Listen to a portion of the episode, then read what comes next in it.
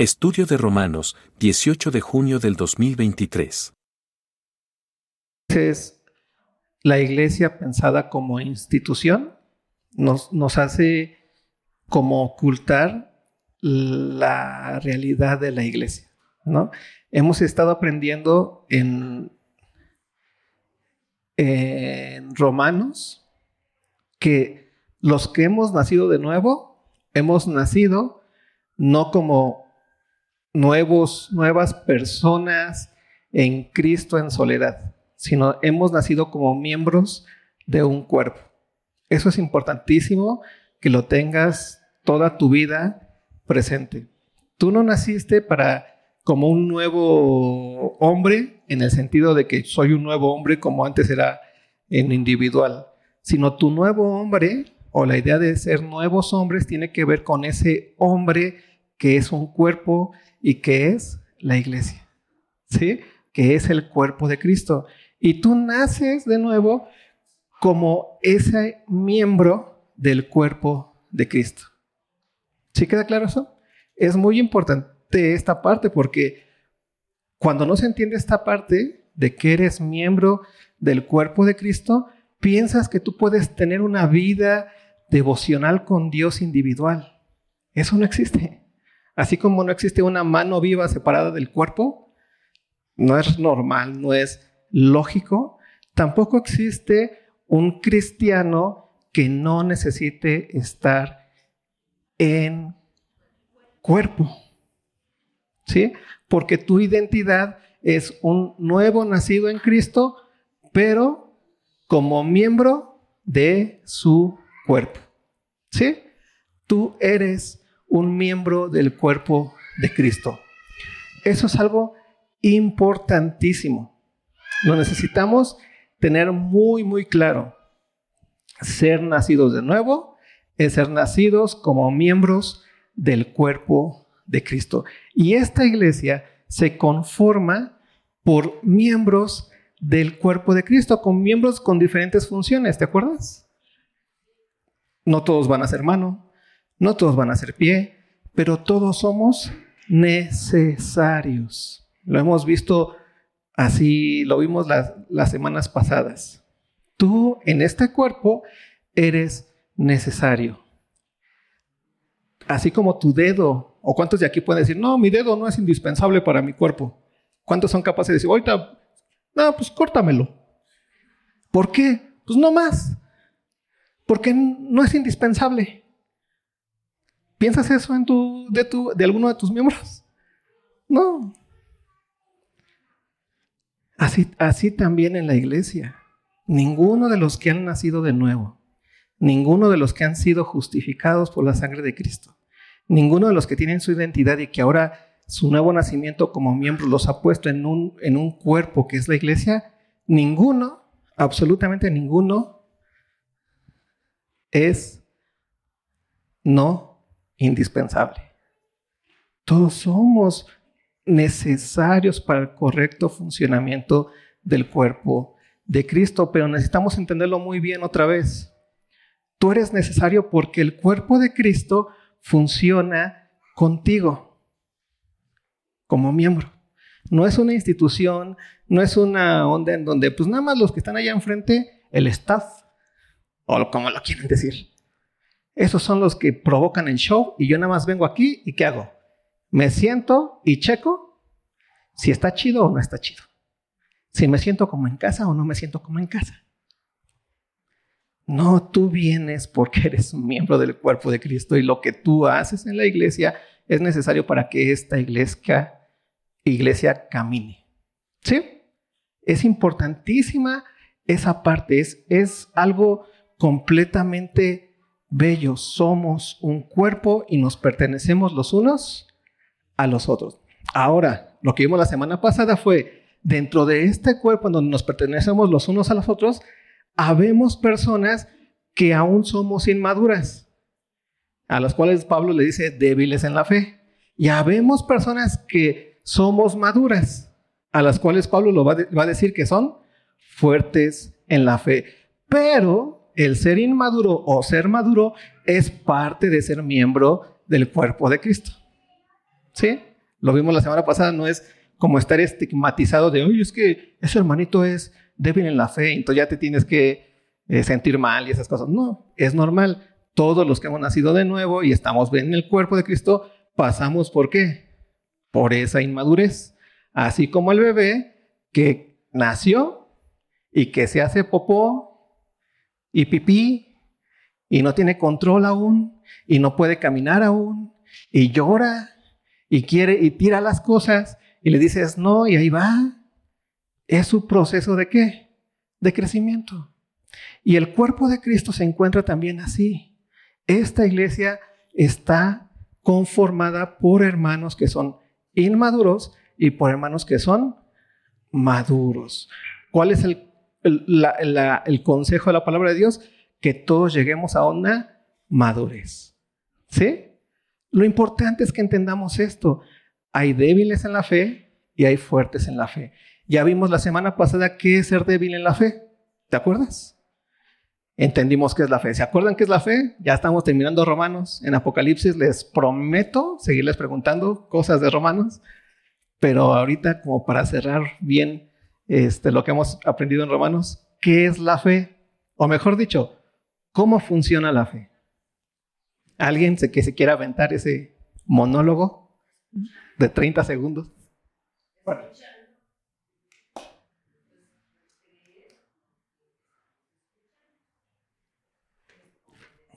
Escuchas, ¿no? Entiendes y entonces obedeces o dependes. Y ahí es en donde se cierra el circulito de la fe, ¿no? Depender de la palabra de quién? De otro. ¿Qué no es la fe? Por favor, que quede muy claro. No es un pensamiento. Tú sentir que sí la vas a armar mañana. Y esas cosas, y acá echarle ganas y humillarte ahí delante y entonces sentir bonito aquí, piensas que ya la vas a armar con eso, eso no es pensar bien. Bueno, es mejor pensar bonito que pensar mal, ¿no? Me caen mejor las personas que llegan y dicen, mañana nos va a ir bien, que las que dicen, no, mañana nos va a ir peor de lo que estamos. ¿Cuál te cae mejor? Pero ninguno de esos dos anda por fe. Anda según sus sentimientos y su pensamiento positivo. ¿Sí? ¿Qué tampoco es la fe? Un salto al vacío, un no sé nada, no entiendo nada, pero ahí voy. ¿Eso qué es? Ser mensos. O sea, nadie deja su dinero ahí nada más porque sí, porque no sé qué va a pasar con él, no me importa, pero ahí va todo lo que he ahorrado en mi vida. ¿Quién, quién lo hace? Nadie, porque no eres menso. Y la fe, también porque la fe requiere la palabra de alguien que te diga algo. Y en ese momento tú confías en esa palabra. Y esa palabra, entendiste lo que te dijo y entonces ya dependiste de esa palabra. Entonces, un hermano que es débil en la fe es un hermano que aún tiene mezcladas las dos palabras. ¿Te acuerdas que el cristiano escucha dos palabras? la palabra del mundo y la palabra de quién? De Dios. Antes, cuando no habíamos nacido de nuevo, solamente escuchábamos una palabra. ¿Cuál era? La del mundo. Y de repente vino una palabra y nos dieron un mensaje que son las buenas nuevas de salvación. Que Cristo vino al mundo por ti, que pagó tus pecados, que resucitó al tercer día, que está la diestra del Padre que viene por nosotros, que pagó tus pecados. ¿Y qué hiciste? ¿Confiaste en qué? En esa palabra la palabra de Dios. Y esa palabra, por medio de la fe, te hizo que nacer de nuevo. Y entonces ya nacido de nuevo, tienes el oído abierto a esa palabra, que es la palabra de Dios, pero en tanto que aún estamos en este mundo, estamos abiertos a la otra palabra, que es la palabra del mundo. Entonces, el hermano débil en la fe es aquel que aún no ha sido, no tiene la capacidad completa de discernir perfectamente lo que es palabra de Dios y lo que es palabra del mundo. ¿Sí? Entonces el mundo te dice, no, para amar a, tus enemigos, primero tienes que amarte a ti mismo, ¿no? Y después tienes que esperar un tiempo prudente para sanar tu corazoncito y entonces ir y amar a tu enemigo. Eso dice la palabra del mundo. ¿Qué dice la palabra de Dios? Ama a tu enemigo. Sí, pero ¿cómo, Señor? Pues así, ámalo. Hazle bien cuando Él te hace mal. Es que ¿cuánto tiempo necesito? Ninguno. ¿Y te das cuenta de la diferencia? Entonces el débil en la fe está escuchando las dos palabras y aún no está completamente capacitado, ¿no? Para discernir lo que es palabra del mundo y lo que es palabra de Dios. Pero mientras más esté siendo enseñado en la palabra de Dios, enseñado en la palabra de Dios, va a tener esa sensibilidad de saber discernir. ¿Se has conocido personas que tienen contacto con dinero todo el tiempo? Y están, de repente, nada, este no es. Entonces, ay, ay, ay. ¿Por qué? Porque tienen contacto con el dinero tanto que ya sus sentidos están bien ejercitados, ¿no? Para poder saber que eso no se siente a papel dinero o papel billete, papel moneda. pues es billete, ¿verdad? O papel moneda. Y tanto le hacen así, de repente, no, no, y luego así de, ¿cómo le hace? Ah, es que le falta esto, ya lo checan más de cerca, no, sí, sí, no, sí, está mal, lo pasan por la maquinita y todo eso. Pero ya tienen bien sensibilizado su sentido del tacto con él billete. Y así pasa con el hermano que va madurando en la fe, que va comenzando a ser fuerte en la fe. Comienza a sensibilizar muy bien su oído. Y entonces comienza a ser capaz de que cuando viene el mundo y le dice esto, dice, no, eso no es de Dios. y lo saca. ¿Por qué? ¿Y qué va pasando entonces? Que su oído se va poniendo hacia dónde? Hacia la palabra de Dios. Y lo que escucha y lo que lo nutre y lo que lo hace llevar a hacer las cosas es la palabra de Dios y su voluntad. Y por eso ese hermano se ve maduro. Es que ese hermano, yo creo que ese hermano es como tocado por Dios. No, es un hermano que ha estado en constante, eh, eh, eh, en estar escuchando constantemente la verdad. Y hoy vivimos una época bien complicada porque por todos lados nos bombardean. Tenemos ya todo aquí. Nos manejan información todo por aquí. Entonces ya nos llegan las notificaciones de los coach de vida, de lo que es bien y de lo que es mal, de lo que te conviene, de lo que no te conviene, de lo que es bueno y de lo que no es bueno. Y ahí tú vas escuchando y escuchando y escuchando. ¿Y qué necesitamos cada vez más? Escuchar la palabra de Dios. ¿Para qué? para hacer más sensible nuestro oído y entonces así llegar a dónde? A la madurez. A ser hermanos fuertes en la fe. Porque la fe viene por el oír y el oír por la palabra de Dios. ¿Queda claro el punto? ¿Cómo es que los hermanos son débiles en la fe y por qué los hermanos son fuertes en la fe? Importante eso un hermano débil en la fe, no se trata de que esté mal y vamos a correrlo y hay que patearlo, ¿no? Y hay que enseñarle porque no, las cosas no deben de ser así. No, simplemente hizo barrinche. ¿Y qué haces cuando un niño se hace popó? Pues se limpia, se cuida y ya. Somos un cuerpo. Y eso es ser una iglesia. Y en esta iglesia habemos hermanos débiles a la fe ya vemos hermanos fuertes en la fe. Ve lo que dice entonces, capítulo 14, versículo... No es cierto. Terminamos el capítulo 14 la semana pasada, versículo 15. Capítulo 15.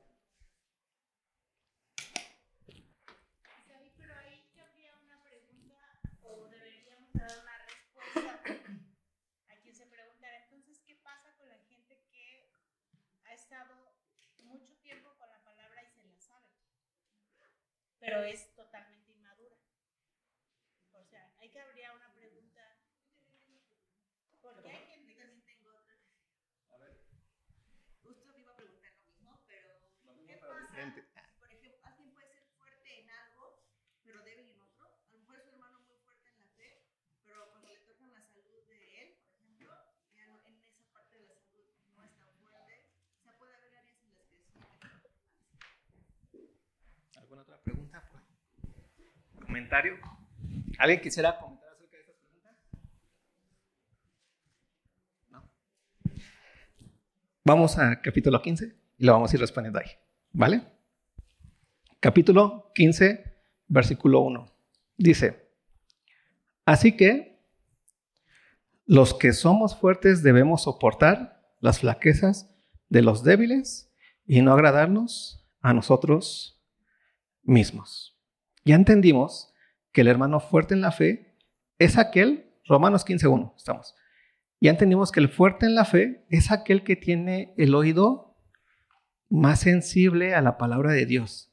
Pero cuando hablo de oído más sensible a la palabra de Dios, no solamente oído en el escucho la Biblia, sino en el que la entiendo y ¿qué hago? Y la dependo. ¿Sí? Ese es el, ese es el cierre completo.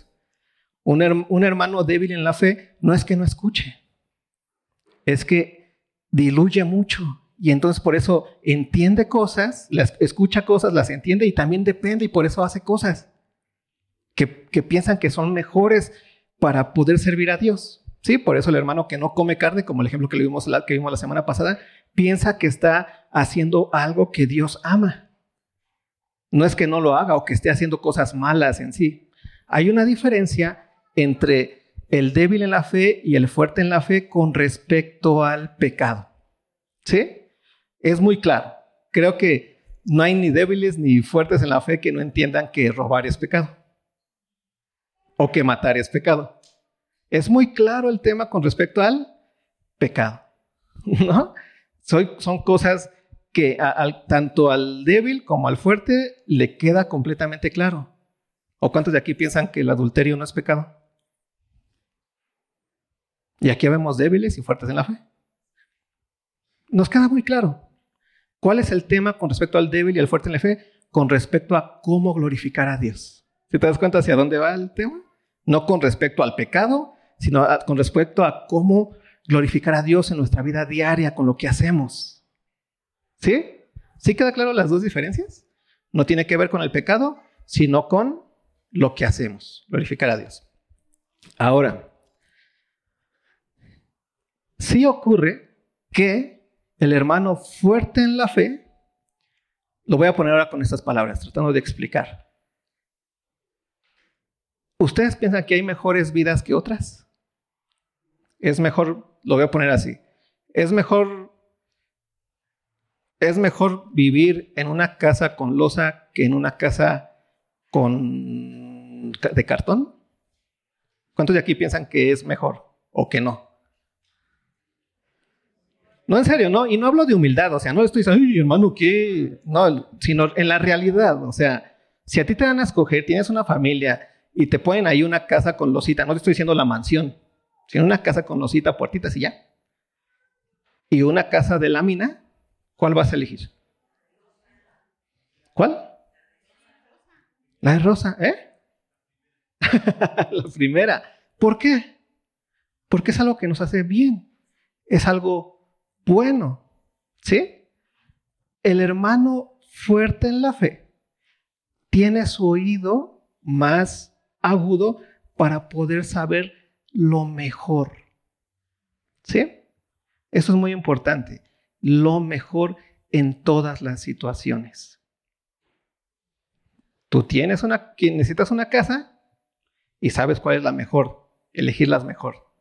Por eso el hermano fuerte en la fe, como para ir respondiendo las preguntas, no es tanto que nada más sea fuerte en un área, sino que el hermano fuerte en la fe sabe cuál es el propósito de Dios para tu vida. Lo hemos aprendido y el ejemplo que tenemos de fuerte en la fe es Pablo. ¿Te acuerdas las tres preguntas que hicimos hace años? ¿Cuáles son las tres preguntas que hicimos hace años?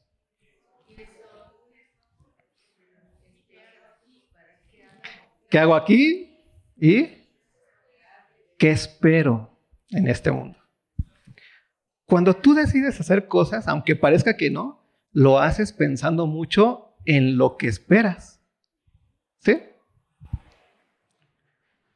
Cuando te casas, los que se han casado, ¿para qué se casaron?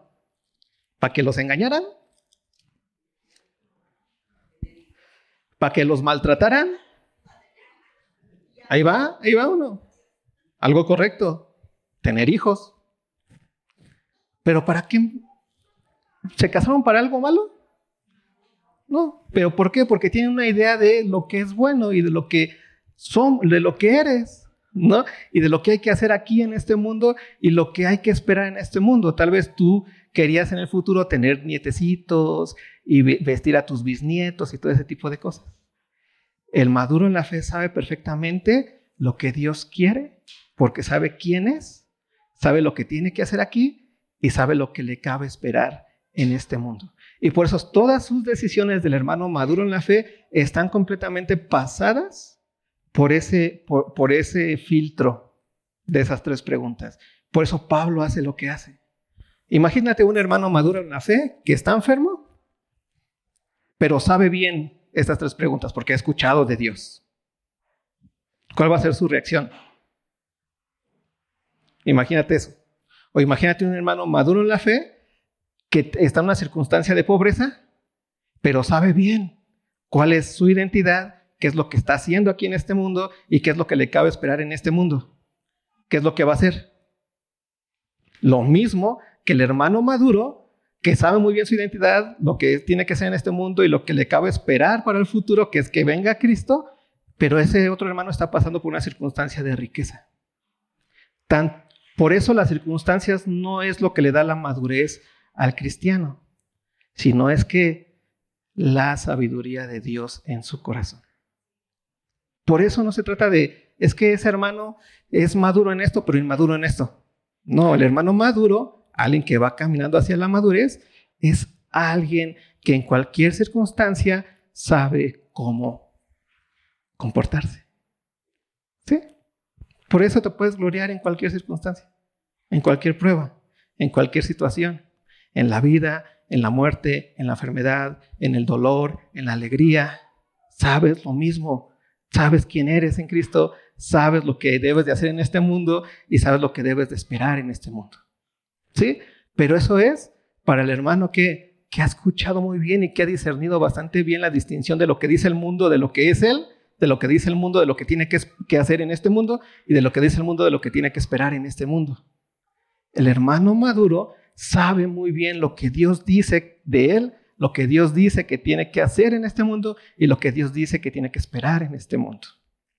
Por eso, ante cualquier circunstancia, un fuerte en la fe es alguien que sabe cómo comportarse en este mundo obedeciendo a Dios.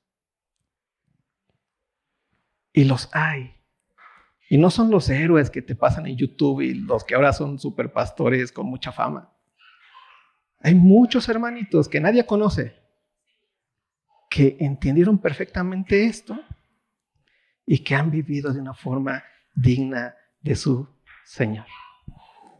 ¿Por qué? Porque son fuertes en la fe, entendieron bien el Evangelio. Y hacia allá es hacia donde vamos y en una circunstancia de dolor, de pérdidas de familiares, pérdidas de hijo, pérdida de esposo, de esposa, pérdidas de todo lo que hay en este mundo, porque va, hay, han que estado firmes, porque entienden muy bien quiénes son, qué hacen aquí y qué esperan en este mundo. Y no le tienen miedo a eso. Ante una circunstancia de pobreza, han estado firmes. ¿Por qué? Porque sabe quiénes son, qué hacen aquí y qué esperan en este mundo. Ante una circunstancia de riqueza, de alegría, de paz, de gozo, que gloria a Dios también tenemos, están que firmes, porque saben quiénes son, qué hacen aquí y qué esperan en este mundo. Pero para poder discernir eso y saber muy bien esas tres cositas que nos dan fundamento, así como a la vida de Pablo, necesitamos tener nuestro oído bien afinadito para escuchar que lo que Dios dice y saber distinguir entre lo que Dios dice que soy ¿Qué hago aquí y que debo de esperar aquí, a lo que el mundo dice que soy, ¿Qué hago aquí y que debo de esperar aquí. Y tú te vas a dar cuenta, nada más acuérdate, cuando entras en esos momentos de frustración, de ansiedad, es que se te está terminando la vida y es porque no te pasa ni por aquí que Cristo viene, ¿sabes? Y entonces eso qué significa? Que estamos en donde? En una debilidad en una fragilidad. ¿En dónde? En la fe. ¿Sí? ¿Vamos bien más o menos? Poquito a poquito vamos a ir respondiendo. Pero ve lo que hace un hermano maduro en la fe. Dice, el capítulo 15 dice, los que somos fuertes debemos que soportar las flaquezas de quién? De los débiles. Y esto es lo que hace un cuerpo de Cristo. Esto es lo que hace un cuerpo de Cristo. No dice debemos de callar a los débiles y sacarlos de la iglesia por débiles, hacer una crítica en YouTube mostrando la estupidez que dicen, porque aquí sí somos libres, como que ellos quieren que nos vistamos con traje y no, pues Dios no nos manda, Dios quiere que vivamos libres y nos pongamos gorra y lo que sea. Eso dice aquí. Eso es una lucha, eso es del mundo. Aquí que dice, tú, porque es tu cuerpo, porque es tu miembro, ¿qué vas a hacer? Lo vas a cuidar. ¿Lo vas a qué? A edificar. Lo vas a abrazar. Le vas a enseñar. Le vas a mostrar el camino con el ejemplo del amor. Esa es el camino del fuerte en la fe y del hermano fuerte en la fe en la iglesia. ¿Para qué? Para que el hermano que es débil en la fe, entonces con ese ejemplo, con ese amor y con esa, y con, y con esa edificación del hermano fuerte, se vuelva fuerte y entonces va a haber otros hermanos que van a nacer, que van a llegar y que necesitan que, que sean, ser soportados y cuidados. ¿Para qué? Para nutrirlos y llevarlos a dónde? A la fortaleza en la fe. Pero eso es la iglesia, hermanos. Eso es la iglesia. Eso somos todos nosotros. Y eso es ser miembros de esta iglesia. Por esto esta iglesia queremos tratar de entender que no venimos aquí a escuchar el show que nos prepararon. Venimos aquí a servirnos los unos a los otros. ¿Sabes? Hay muchas cosas que se tienen que hacer aquí. Y se los dejas a los que arman el show, pues está complicado llegar a ser una iglesia fuerte en la fe. Tú eres un miembro que eres importante en este lugar. Ve lo que sigue diciendo. Los fuertes debemos soportar las flaquezas de los débiles y no agradarnos a nosotros mismos. Y esta es una característica del fuerte en la fe. No se agrada a sí mismo. Ha entendido el amor el amor de Cristo, el cual siendo en forma de Dios, no estimó al ser igual a Dios como cosa que aferrarse, como cosa en que haga agradarse, sino que se despojó. Se despojó de eso. No se agrada a sí mismo. Una de las características principales del fuerte en la fe no está en, ay, es que a mí no me gusta que sea así. Y entonces, vamos a hacer todo, hay que cambiarlo. No, así no tiene que ser porque no están mal. No, un fuerte en la fe, ¿qué hace? Busca agradar a quienes? a la iglesia. Agradarnos en el sentido de, pues, ay, ¿cómo lo quieres? ¿Rosita o verdad? Hay que ponerle rosita. No, edificar. Ese es el sentido de agradar. ¿no? Nutrir de una forma correcta. Ve lo que sigue diciendo. Cada uno de nosotros agrade a su prójimo en lo que es bueno para edificación. Y ahí estamos. Y aquí está el asunto del fuerte en la fe. ¿Tú eres fuerte en la fe? ¿Eres fuerte en la fe? Bueno, piénsalo si quieres. Si eres fuerte en la fe, sabes que tu principal función es edificar a tu hermano. No es decirle, andas mal, ya me voy de aquí porque aquí puro malhechor. Es buscar edificar si está mal, ¿qué haces? Lo cuidas, lo abrazas, lo llevas, lo soportas, caminas con él. ¿Para qué? Para la reconciliación, para la edificación como miembros. Por eso lo más triste en una iglesia son las peleas. Porque no tienen sentido en un cuerpo. Es un cuerpo enfermo cuando el ojo se va para la derecha y el pie quiere ir para allá y andas ahí, quieres caminar y tu mente quiere volar. Es completamente tonto las peleas, porque lo que ahora funda las articulaciones, lo que, lo que amarra un miembro con el otro, es que el amor. Y el amor tiene que ver con un despojarte de ti y darte a quién? Al otro. Y necesitamos madurar hacia eso. Y va a haber muchas diferencias entre nosotros, sí.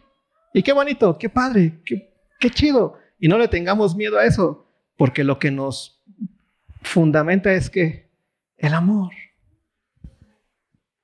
Necesitamos aprender eso. Y esto es en la forma en la que se vive. El fuerte en la fe, ¿qué va a hacer? Edificar al débil. ¿Y el débil qué va a hacer al ser edificado? Pues edificar a otro débil. Y otro es edificado y edificar a otro débil. Pero todo tiene su esencia con que el fuerte ha aprendido a distinguir entre palabra de Dios y palabra del mundo. No es que son los tocados por Dios. Es que ese hermano se ve reungido. Y dices, ese vato ya ni camina. ¿No? El Moy lo veo ahí y, como que resplandece su cara. Haciendo, no sea payaso, hermano. No, son personas que con el uso, con el estar expuestos a la palabra de Dios, han aprendido a discernir entre palabra del mundo y palabra de Dios. ¿Sí? ¿Y qué va a pasar entonces con ese tipo de hermanos que te van a edificar a ti? pero que te van a edificar a ti y darle gloria a Dios si eres débil en la fe, que te van a edificar porque vas a ser fuerte y vas a ser alguien que vas a aprender a distinguir entre palabra del mundo y palabra de Dios y vas a edificar a quién? A otro, y a otro, y a otro. Porque ese es el fundamento. Ve lo que sigue diciendo Pablo. Y aquí está el ejemplo, porque ni aun Cristo se agradó a sí mismo antes bien, como está escrito, los vituperios de los que vituperaban cayeron sobre mí. Y me encanta este carácter del fuerte en la fe. Y este carácter, imagínate una iglesia con muchos fuertes en la fe. Va a haber dificultades, pero ¿qué va a ocurrir? Ay, no, ya, es que ya me dijeron que predico feo, ya, ya me voy. No me merecen. ¿Qué haces? O sea, ¿Qué vas a hacer fuerte cuando ocurra que te digan algo? Pues lo tomas, lo abrazas, ¿no? No, no te lo quitas, te lo quedas, el vituperio ahí te lo quedas. Es que es mentira y la justicia y yo por la verdad vamos a... No, quédatelo, tranquilo. No pasa nada. Es tu miembro, es tu hermano, es tu cuerpo. ¿Sí? ¿Ve lo que sigue diciendo? Porque las cosas que se escribieron antes para nuestra enseñanza se escribieron a fin de que por la paciencia y la consolación de las escrituras tengamos esperanza. Pero el Dios de la paciencia y de la consolación os dé entre vosotros un mismo sentir según Cristo Jesús, para que unánimes a una voz glorifiquéis al Dios y Padre de nuestro Señor Jesucristo. Efesios 2. ¿Quién me lee Efesios 2? Ese es el sentir de Cristo Jesús.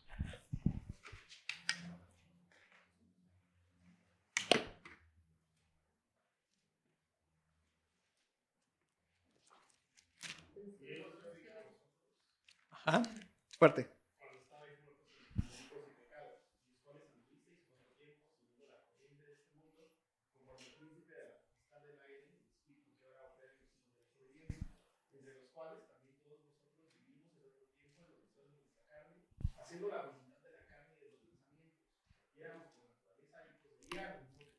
Hasta ahí. Ahí está. Él nos dio vida a nosotros. ¿Cuándo nos dio vida a nosotros? cuando éramos sus enemigos. ¿Y qué tuvo que hacer para darnos vida, vida a nosotros? ¿Qué hizo? Pagó nuestros pecados. ¿Cómo pagó nuestros pecados?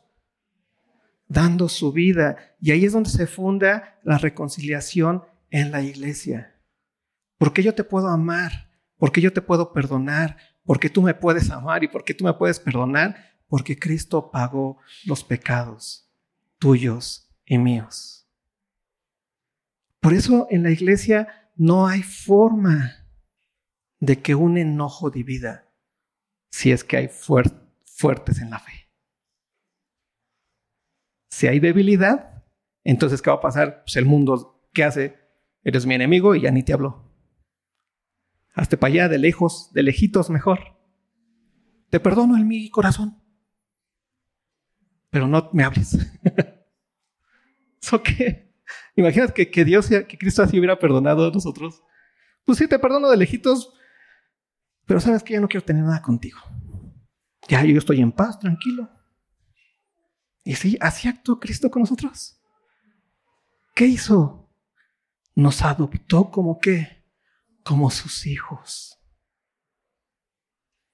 Y ese es el punto importante y lo más bello que tiene la iglesia. Es el tesoro más grande que tenemos en la iglesia, la reconciliación, porque está fundada en el amor de Cristo. Es lo que la iglesia debe celebrar todo el tiempo que nos enojemos y nos reconciliemos. Una iglesia débil va a terminar qué? Dividiéndose. Pero la división es de quién? Del diablo. Esa es la palabra. Es del diablo, del diablo. Vino para hurtar, matar y qué? Y destruir. Y entonces nosotros necesitamos entender muy bien que el sentir de Cristo fue ese venir a darnos ejemplo de lo que ahora tú y yo podemos hacer como hijos de Dios en esta iglesia. Ustedes tienen el poder de aguantarme. tienen el amor de aguantarme. No es nada sencillo para los que me conocen más de cerca.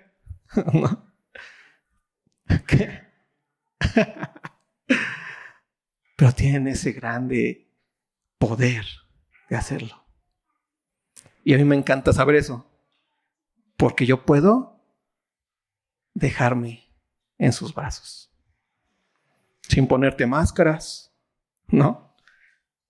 Sino saber y confiar en que ustedes pueden amarme, en que ustedes pueden perdonarme, en que somos una familia en Cristo, en que somos débiles y que hay fuertes y que hay débiles, pero que este cuerpo hermoso de Cristo Jesús va que creciendo creciendo de gloria en gloria. Y ve lo que termina diciendo Pedro, Pedro, Pablo. Ando ya bien perdida. El calor, sí.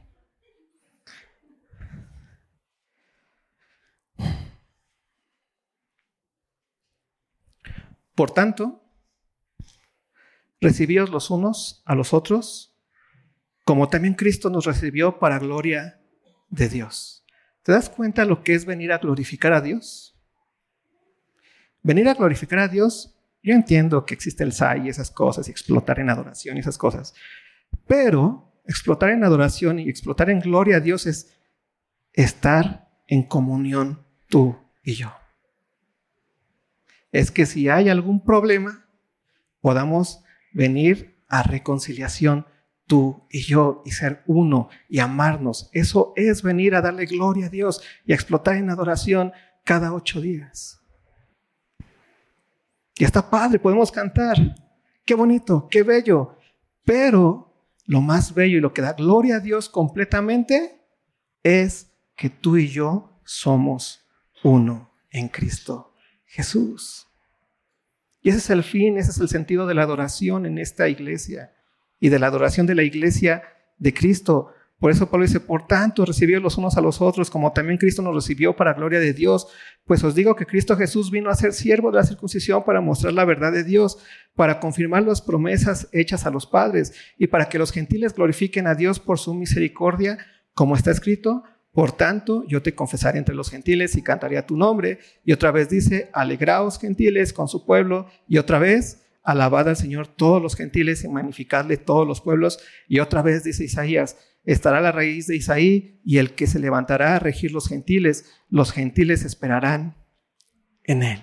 Y Pablo les está diciendo, hermanos, ámense. ¿Por qué? ¿Te acuerdas cómo, cómo estaba configurada la, la, iglesia de, de los primeros cristianos? Había judíos y había gentiles. Y los judíos le echaban a los gentiles y los gentiles le echaban a quienes? A los judíos. Y Pablo les está diciendo, ya tienen el poder de ser uno en Cristo, de amarse. Y los gentiles pueden glorificar a Dios no porque ustedes lo digan, sino porque Cristo pagó sus pecados. Así como ustedes pueden glorificar a Dios porque Cristo ha pagado sus pecados. Por eso el fin de la iglesia y el fin de que estemos aquí juntos no es venir a cantar, o sea, sí es venir a cantar, pero el fin real es que cantemos a una sola voz como un solo cuerpo unidos en amor. Ese es el fin. Por eso la iglesia, una iglesia que es débil en la fe, es una iglesia que viene aquí a checar si sí o si no están haciendo bien los de allá, o los de acá, o los de acullá, y no, si no me o sea, ¿por qué? Porque hay debilidad en la fe. Y hay separación, y hay división, y hay que no es que no me gusta cómo es el carácter de Isaí. O no me gusta cómo es el carácter de Nico. no me gusta nada. ¿Sabes que Cristo te ama? Y Cristo me ama. Y somos un cuerpo y podemos trabajar juntos para la obra de Cristo para hacer luz. ¿A dónde? Allá afuera. Y no terminar siendo una iglesia populachona que nada más se dedica a entretenerte los domingos dos horas y sin poder de nada. ¿Sí? Y por eso vino Cristo y ve lo que termina diciendo Pablo.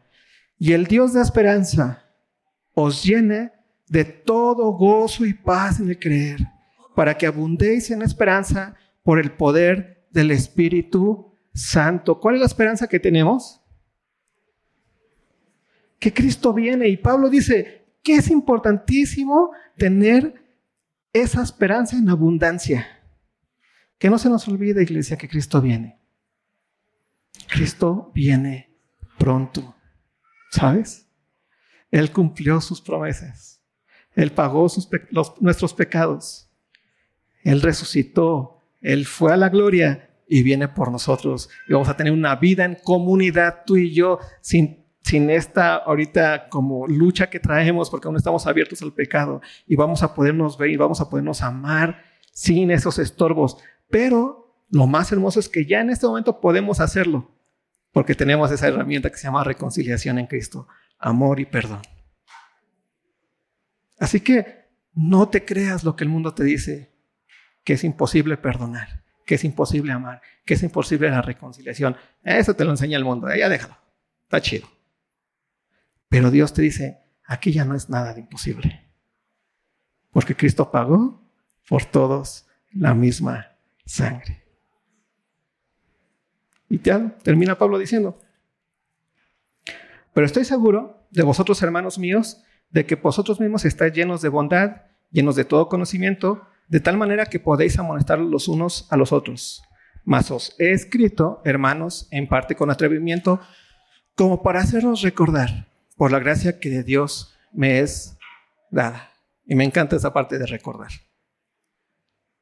La repetición es importante. Recuerda, Recuerda que la repetición es importante. Para ser ministro de Jesucristo a los gentiles, ministrando el Evangelio de Dios, para que los gentiles le sean ofrenda agradable, santificada por el Espíritu Santo. Tengo pues de qué gloriarme en Cristo Jesús en lo que a Dios se refiere, porque no, no os haría hablar sino de lo que Cristo ha hecho por medio de mí para la obediencia de los gentiles, con la palabra y con las obras, con potencia de señales y prodigios en el poder del Espíritu de Dios de manera que desde Jerusalén y por los alrededores hasta Ilírico, todo lo he llenado del Evangelio de Cristo. Y de esta manera me esforcé a predicar el Evangelio, no donde Cristo ya hubiese sido nombrado, no para no edificar sobre fundamento ajeno, sino como está escrito, aquellos a quienes nunca les fue anunciado acerca de él verán, y los que nunca han oído de él entenderán. Y aquí se encuentra la importancia de una iglesia madura en la fe. Es una iglesia que es capaz de ir y predicar el Evangelio, de llevar a cabo, entiende perfectamente lo importante de esta vida, para qué y en dónde realmente invertir nuestra vida. Lo más importante, ¿en dónde te vas a acabar tu vida? ¿En tu trabajo? ¿Nadando en tus millones de dólares que juntes? ¿En cómo va a acabar tu vida? Este hombre que entendió perfectamente la distinción de lo que el, mundo dice y lo que Dios dice, va a terminar su vida edificando para el reino de Dios. ¿Tú cómo la vas a terminar? Pero para poder edificar para el reino de Dios necesitas ser una persona madura en la fe.